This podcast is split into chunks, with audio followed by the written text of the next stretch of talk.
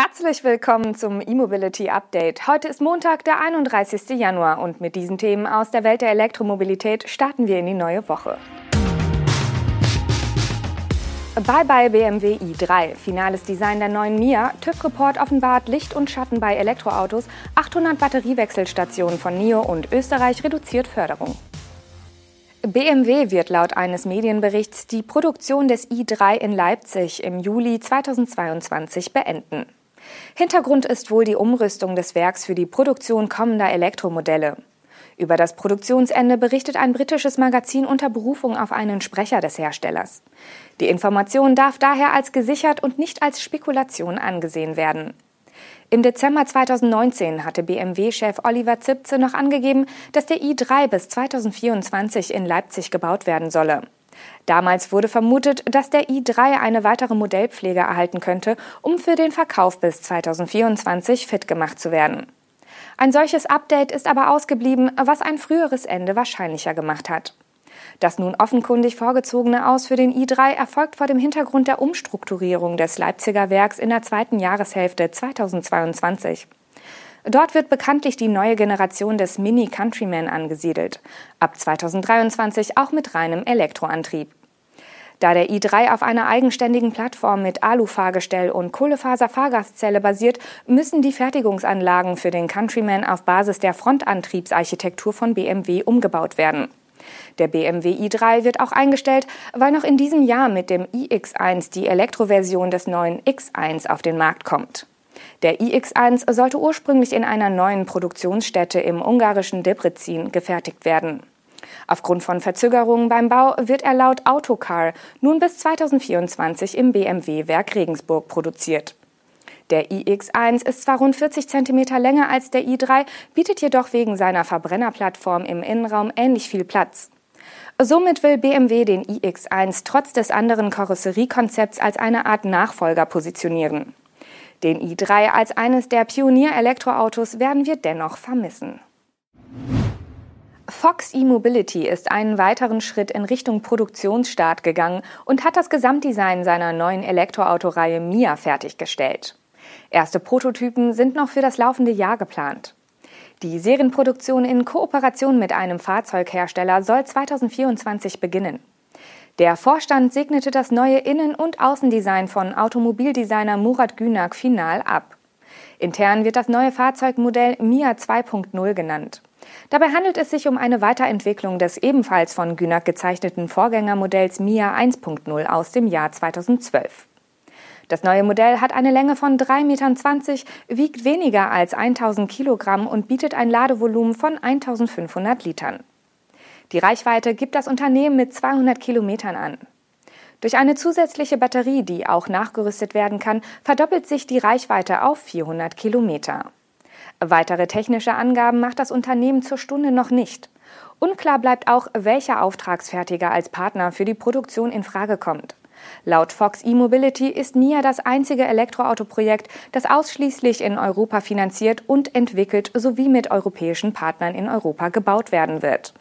Fox E-Mobility sieht in dem Fahrzeug eine ideale Lösung für gewerbliche Anforderungen im urbanen Raum, also zum Transport von Waren und Personen. Der Preis werde deutlich unter 20.000 Euro liegen, so das Unternehmen. Eine Sonderauswertung des TÜV-Reports liefert erste Ergebnisse zum Zustand verschiedener Elektromodelle. Darunter BMW i3, Renault Zoe, Smart 42 Electric Drive und Tesla Model S. Von den vier beliebten E-Modellen schneidet der elektrische Smart 42 mit einer Mängelquote von 3,5 Prozent am besten ab. Es folgen der BMW i3 mit einem Mängelschnitt von 4,7 Prozent und der Renault Zoe mit 5,7 Prozent. Am schlechtesten schneidet in dem Elektroquartett das Tesla Model S ab. Mit einer Mängelquote von 10,7 Prozent fällt rund jedes zehnte Model S durch die erste Hauptuntersuchung. Nun kurz zu den Mängeln an sich. Neben defektem Abblendlicht fallen beim i3 oft Defekte an den Bremsscheiben auf. Der TÜV empfiehlt, diese regelmäßig zu warten und die Bremsen bei jeder Fahrt zu nutzen. Beim Renault Zoe werden falsch eingestellte Scheinwerfer überdurchschnittlich bemängelt. Zudem gibt es Probleme an den Achsaufhängungen. Beim Model S führt der TÜV neben Mängeln am Nebel- und Abblendlicht vor allem Probleme mit den Querlenkern an. Bei den genannten Autos geht es um Auffälligkeiten bei der ersten Hauptuntersuchung nach drei Jahren. Insofern können aus dem Report keine Aussagen zu älteren Fahrzeugen abgeleitet werden. Bei der ersten Hauptuntersuchung von Elektrofahrzeugen gibt es Licht und Schatten, sagte Joachim Bühler, Geschäftsführer des TÜV-Verbands. Für den TÜV-Report 2022 wurden insgesamt 9,6 Millionen Hauptuntersuchungen von Juli 2020 bis Juni 2021 ausgewertet. Unter den zwei bis drei Jahre alten Fahrzeugen mit Verbrennungsmotor liegt der Anteil der Pkw mit erheblichen Mängeln im Durchschnitt übrigens bei 4,7 Prozent. Der chinesische Elektroautohersteller NIO treibt den Ausbau von Batteriewechselstationen mit großem Tempo voran. Aktuell sind in China bereits 828 solcher Stationen von NIO in Betrieb.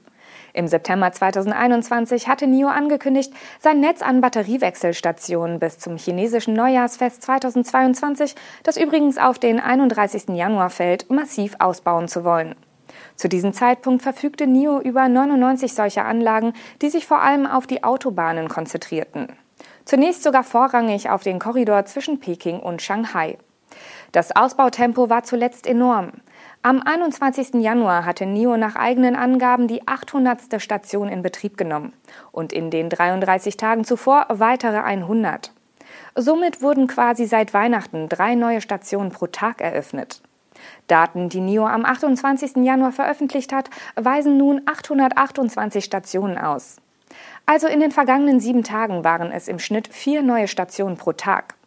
Von den 828 Anlagen befinden sich 220 an Autobahnen. Bis Ende diesen Jahres will NIO ein Netz von über 1300 Wechselstationen in China betreiben. Die zweite Generation, die rechnerisch bis zu 312 Akkus am Tag wechseln kann, hatte NIO im April 2021 vorgestellt. Am Mittwoch gab NIO zudem bekannt, dass die erste Power Swap Station in Europa eröffnet wurde. Diese befindet sich wie angekündigt in Norwegen. Die österreichische Regierung halbiert im Jahr 2022 die Fördersätze für gewerblich genutzte Pkw mit Elektro- und Plug-in-Hybridantrieb. Die sogenannte Aktion 2021 wurde zum 25. Januar eingestellt, weil die Mittel vollständig ausgeschöpft sind. Bis dahin wurden gewerbliche Elektroautos mit 4000 Euro und Plug-in-Hybride mit 2000 Euro bezuschusst. Diese Fördersätze galten seit Sommer 2020. Im Februar geht's weiter, aber mit weniger hohem Zuschuss für die Betriebe. Im Rahmen der Aktion 2022 erhalten Unternehmen und sonstige unternehmerisch tätigen Organisationen bei der Anschaffung eines batterieelektrischen Autos noch 2000 Euro und bei einem Plug-in-Hybrid 1000 Euro. Der Kauf eines E-Autos für Privatpersonen wird dagegen auch in diesem Jahr mit 5000 Euro gefördert. Auch hier startet das Verfahren im Februar. Das war unser E-Mobility Update für heute. Wir hoffen, dass Sie gut in die neue Woche gestartet sind und sehen uns hoffentlich morgen wieder. Bis dann.